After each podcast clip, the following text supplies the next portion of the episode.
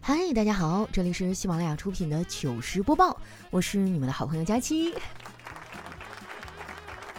不知不觉哈，春天就来了。有句俗话说得好，春捂秋冻。所以哈，在这儿我先劝大家，先不要换春装，万一生病了，那可不是闹着玩的。丸子就是逞强，现在冻的哈都住院了。我去医院看他哈，结果走错了病房，也不知道怎么搞的哈，稀里糊涂的就去了产科。当时哈正好有个孩子出生，一堆人哈都围在那孩子旁边。不知道你们发现没有啊？婴儿是唯一一样哈从人身体里出来，但人人都想抱住哈摸一摸的东西。从产科病房出来，我又转了好几圈，也没有找到他的位置。说实话，这事儿真不赖我，主要是上海的医院也太大了，而且啊格局很复杂，对于我这种啊不分方向的人太不友好了。我找了一会儿哈，实在是找不动了，我就坐下来休息一会儿。正好旁边一个大夫呢跟护士说话，就听那大夫说：“去给今天出院那位病人啊注射一针镇定剂。”那护士啊一脸懵逼的问：“为什么呀？他都要出院了，还打镇定剂干嘛？”大夫啊叹了一口气说。等会儿要结账，我怕他受不了，太激动了。后来啊，我又在医院转了一大圈，最后才找到丸子的病房。丸子还住的是四人间儿。我去的时候呢，正好赶上他旁边床的病友哈要去做手术，就听见那个病友哈主治医师跟他说：“一会儿就要手术了，紧张吗？”病人说：“没事儿，我相信你。”那大夫接着说：“那你一会儿是要全麻还是半麻呀？”那病人想了想说：“嗯，我想要微辣。”真是不是一家人不进一个门儿哈！你说丸子生个病都能找到这种吃货的朋友。丸子哈得的是胃肠感冒，上吐下泻的，每天呢需要挂好几瓶点滴。这期间啊也没有办法看手机啊，那小手肿得跟猪蹄子似的。我看他挺无聊的，就跟他聊一会儿天儿。我说：“丸子，这是你第一次住院吧？”哎，丸子笑了笑说：“不是啊，我十几岁就住过一次。那个时候啊，我像男孩子一样，整天跟他们一块出去打群架。好家伙，有次干仗，一共去了得有三十几号人。打完撤退的时候，我不小心坐错车了，坐的敌人的车回去了。当时啊，我就感觉这车里的气氛不对，一路上一句话都没敢说。我说：那你是打架打住院了？丸子说：那倒没有。”打架呢，也就整了点皮外伤。我是回去之后让我妈给揍住院的。现在想想，我妈也不容易啊，生了闺女比小子还不省心。那一阵儿啊，就觉得我妈白头发都多了。她总会语重心长地对我说：“我这辈子算是倒了大霉了，遇到你们两个骗子。你爸骗色，你骗钱。”这个总结啊，可以说是非常到位了。丸子他妈我见过。老太太啊，现在也想开了，退休之后啊，啥也不管，天天去跳广场舞。我就夸她，我说阿姨，您真是越活越年轻了。她妈妈说：“是啊，我现在算是想明白了，人这一辈子啊挺短的，想干点啥就干点啥吧。”我觉得丸子妈这套理论啊，只适合她自己，并不能大面积推广。想干点啥干点啥，这想法没错，但是前提是啊，你干的事儿要积极健康。你看哈，丸子他妈跳广场舞就很健康，就不像我爸天天啊就知道喝酒。之前啊，他跟人出去喝酒被忽悠了，回来就把退休金啊都拿去委托炒股了，结果啊钱被骗走了。报案之后啊，警察是费了好大的力气啊才把钱追回来。那警察还安慰我爸呢，他说：“大爷，幸亏你碰到了骗子，这钱要是真拿去炒股啊，那肯定就追不回来了。”我爸也是胆子大哈，居然敢去炒股。我现在赚了钱啊，都是存银行。成年人嘛，就是求稳，不过偶尔呢也会叛逆一下，比如说一次吃两份外卖呀，找借口不去健身房啊，或者收到老板的消息啊，故意晚十分钟才回复呀。真的是年龄大了，即使这样，那也觉得好刺激啊。当然了，还有更刺激的。比如昨天啊，我跟网友开车，一不小心把小黄图发到了家庭群里想撤回的时候呢还点成了删除。哇你们明白那种绝望吗？就当我生无可恋的时候我大舅呢私聊了我跟我说还有吗？再发点啊。然后我反手就是一波截图啊发到了群里不能只让我一个人社会性死亡。那天发完截图啊我就退出微信去追剧了。最近呢我在追一个网剧本来一开始挺好的，后面越来越不对劲儿，也不知道编剧咋想的，把人都给我写死了。你说这个世界真的太奇妙了，生活给了我一刀，我没哭；编剧给了我一刀，我哭的哇哇的。那天啊，我正看得高兴的时候，小辉推门进来了，非让我教他写作业。我不耐烦地说：“自己的作业自己做。”我帮了你，到时候我也不能替你去考试啊。小辉说：“姑姑，你就给我讲讲，我会了就自己做。”我一听这孩子都这么说了，只能放下手机，把他的卷子拿了过来，一边看哈一边说：“做题啊，不要盲目下笔，首先你要想想出题者的意图。”小慧咬着铅笔啊想了想，说：“我觉得他就是想让我死。”你这孩子怎么能这么说话呢？你们老师也不容易，你可得好好听话啊！小慧啊，就歪着脑袋说：“我也想听话呀，可是我们老师也太奇怪了，标准总是变。他一边教育我们做好事不留名，另一边又经常的问这是谁干的好事儿。”辅导完小辉写作业啊，已经是晚上九点多了。我刚想去洗澡，闺蜜呢就给我发来了视频邀请。我点开之后啊，那边的话匣子就打开了。我听了半天才听明白，大概意思呢就是最近有个男的追她啊，但是她不喜欢，说了几次啊，对方都没有放弃，问我该怎么办。我说那你就说的绝情一点啊。我闺蜜说那也不行，大家都是同事，抬头不见低头见的，话不能说的太硬。怎么样才能把伤害降到最低呢？我说那你就说得回家先征求一下孩子的意见。我觉得我这招绝了哈，肯定好用。后来啊，我闺蜜又跟我抱怨：“佳期啊，我好惨，感觉自己要住孤生了。追我的吧，我都看不上；我看上的呢，又都不喜欢我，咋整啊？”我说：“你呀，就是可选择性太多，挑花眼了。老天爷也太不公平了，真的是旱的旱死，涝的涝死啊！”我正说着呢，我哥也不知道从哪冒出来，突然插嘴说。你呀，就是身在福中不知福，饱汉子不知饿汉子饥，饿汉子不知饱汉子虚啊！我也很虚的好不好？虽然我没有男朋友，但是我有工作呀。我发现啊，自从我上班之后，周末就显得特别短。我要是豁出去那么玩，那睡觉的时间就不够了。我要是专心补觉，那就玩不痛快。真的是应了那句老话啊，叫鱼与熊掌不可兼得。不过我就纳闷了。你说这个世界怎么这么双标呢？虽然鱼与熊掌不能兼得，但是穷和丑却能同时拥有呢。胖和矮还能如影随形。更让我心塞的是啊，我家里还隔三差五就安排我去相亲，有的时候推都推不掉。昨天呢，我就被逼着啊去见了一个男孩儿，对方看着挺老实的，我不想浪费时间，就开门见山的问：“你是做什么工作的呀？”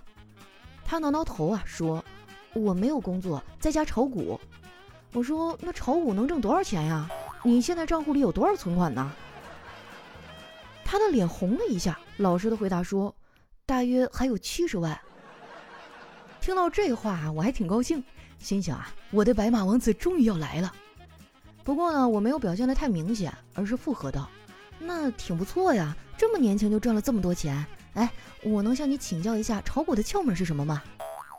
他腼腆地说：“呃，窍门谈不上。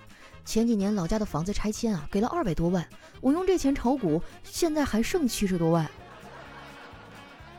哎呀，啥爱情不爱情的？我突然觉得一个人也挺好。很多人啊，应该跟我的想法一样啊，觉得爱情不靠谱。其实这个世界上比爱情不靠谱的东西多了去了。比爱情消失更快的是手机的电量。”比男人更不靠谱的是手机的信号。不得不说呀，在现如今这个网络时代，手机信号和网速啊真的太重要了。平日在家还好，有 WiFi，网速跟得上。最烦的啊就是早晚通勤的时候，无聊吧，想玩会儿手机，网速却卡的要死。还好最近啊，移动推出了 5G 通行证，十块钱升 5G，网速嘎嘎快。二十五周岁及以上的客户啊，只要主套餐月费三十九块钱以上，就可以购买这个产品。二十五周岁以下的移动客户都可以购买，而且呢，可以享受七折优惠。我也买了一下这个产品，现在上下班啊，在地铁上我也能打王者荣耀了。五 G 通行证啊，可以说是我们广大王者迷的福音了。办理了五 G 通行证，就可以无限流量畅玩王者荣耀，每个英雄都可以来一遍。不过话说回来呀，王者这个游戏真的很棒。我现在打游戏啊，都不骂别人垃圾了。之前我玩王者啊，一个没忍住喷了队友一句垃圾，结果他当时就不乐意了，愣是让我给他归类。如果我说不出他是什么垃圾，他就要向环保部门举报我，罚我的钱。你如果不玩王者荣耀哈也没关系，不仅仅是王者荣耀，五 G 通行证呢还包含了九大 APP 和三十款游戏免流，这也不是逼着我提升游戏技能吗？不瞒你们说啊，我现在已经练得很厉害了。你们以后再在游戏里看见我啊，不要再扭头就跑了，好不好？之前我做梦都没有想到啊，互联网能发展的这么快。这一转眼，五 G 通行证都出来了。确实啊，科技真的发达了。现在我足不出户就能被千里之外的人啊气得脑瓜疼。当然啦，这些人里啊，有一大半都是因为网不怎么好，游戏打一半就掉线的。所以哈，这个网络时代，网速真的很重要。符合条件呢，就去办个移动的五 G 通行证吧，能解决你生活中一大半因为网速慢带来的烦恼。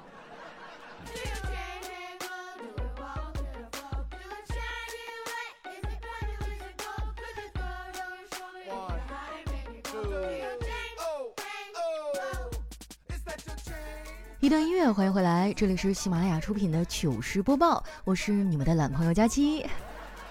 喜欢我的朋友，记得关注我的新浪微博和公众微信哈，搜索主播佳期。那接下来哈，又到我们留言互动的时间了，看一下第一位听众，他叫行者，他说：“佳期你好，听你的节目很久了。”我呢是一个成年男人，生活的很压抑，在父母面前要扮演一个好儿子，在老婆面前呢要扮演一个好老公，在儿子面前要扮演一个好爸爸，唯独无法活成自己想要的样子。我真的好累，好迷茫。也许有些人说的对，一个男人三十岁死亡，八十岁埋葬，那个真正的自己已经死了。每当我迷茫无助、失眠的时候啊，都会听你的节目，感觉心情就会放松很多。感谢这么长时间以来你的陪伴和带给我的快乐，我看好你哦，加油！哎呀，这就是成年人的无奈吧。小的时候都有雄心壮志啊，长大以后才发现，其实大部分人啊，都只能做一个普通人。当你选择哈和你爱的人走入婚姻殿堂哈，生儿育女的时候，就意味着你要失去一部分自我。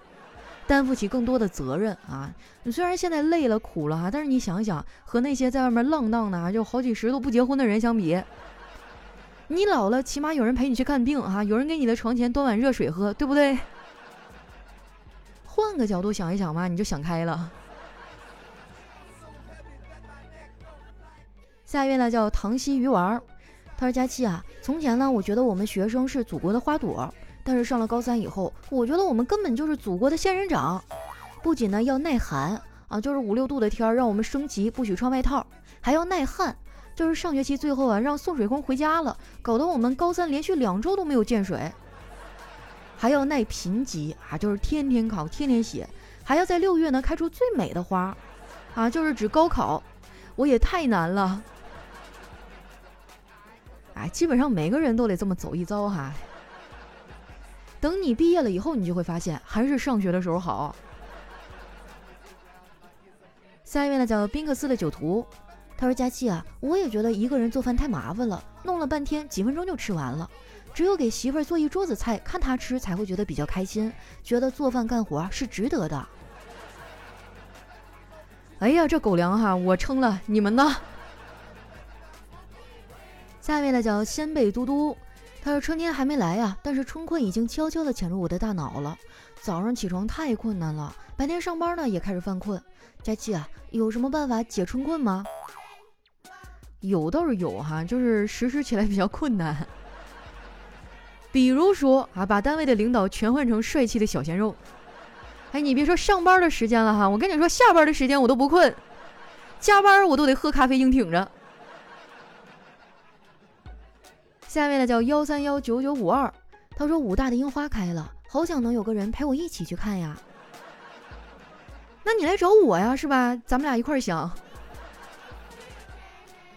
下一位呢叫空港里的旧少年，他说：“佳琪姐，你可快点更新吧！前两天追完了，晚上睡觉没得听，我就试了试恐怖屋，得晚上是真不敢睡呀！你能想象一个二十来岁的人害怕到手都不敢伸出被窝吗？还是听你的节目能安心入眠呀？”其实啊，这也是我很无奈的一个地方，就是我使出浑身的力气啊逗你们发笑，但是不知道为什么，很多的人都是听我的节目睡觉。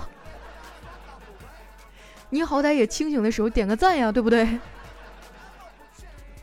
下一位呢叫寂寞的昊天，他说非常六加七之东北一家人和职场人生。哎，你这么一说，好像真有点像哈。我感觉这节目做了这么多年，好像就是围着我的成长轨迹来的。身边的人换了一茬又一茬，只有我还在骄傲的单身。下一位呢叫夏夏佳期是我妻，他说我现在啊每天晚上都会听着你的节目骑健身车，听完两期才休息。我再偷偷告诉你一个小秘密啊，我是一个男生，念我留言的话，我就会答应你一个羞羞的要求。真的吗？那你说话得算话呀，借我五十块钱。下一位呢叫佳期的老侄女，她说终于理解丸子幺四九的意思了。就是一百万个粉丝，四个季节的陪伴，长长久久的支持。丸子的体重呢，也代表了所有粉丝想对你说的话。佳期啊，我们会一直支持你的。哇，你这个翻译真的是太棒了，让你这么一分析啊，就感觉瞬间就心里暖暖的。下一位呢，叫王班长的小祖宗。他说：“愿我的男孩没有膝盖积液，没有半月板损伤，没有腰肌劳损，没有五公里之后的吃不下饭，有的只是开心和快乐，顺意和平安。祝我的男孩承乾坤之正气，立天地之威仪，自是成竹于胸，所行风雨无惧，前程似锦，平步青云。”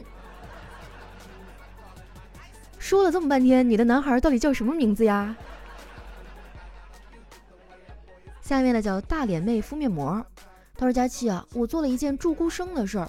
三月七号，北京地铁四号线上有个小哥哥，外形呢是我喜欢的类型，跟我下车了，跟我说了两次可以加微信吗？我当时可能是加班脑子坏了，没敢说话。他一直跟我到出站口，我这个怂包趁着出站刷卡的时候，匆匆的说了一句不好意思啊，赶紧跑了。哎呀，我这个怂包啊！不是，那你当时为什么不答应呢？”人家也是你喜欢的类型，对不对？哎呀，我都替你着急。但愿这个小哥哥是我们的听众吧，哈！三月七号，北京四号地铁四号线上啊，跟一个傻姑娘要了半天微信没给的那个，如果听到了，记得联系我。下一位哈叫 Honey 洋葱头，他说我不是胖，我是美的太膨胀。哎呀，最近我也有点膨胀了，你知道吗？前几天我回家哈，坐飞机过安检的时候，不是要查身份证吗？我当时把口罩摘下来了，然后那个安检员哈就看了好几眼，都没给我放行。后来我只能无奈的说，过年胖了。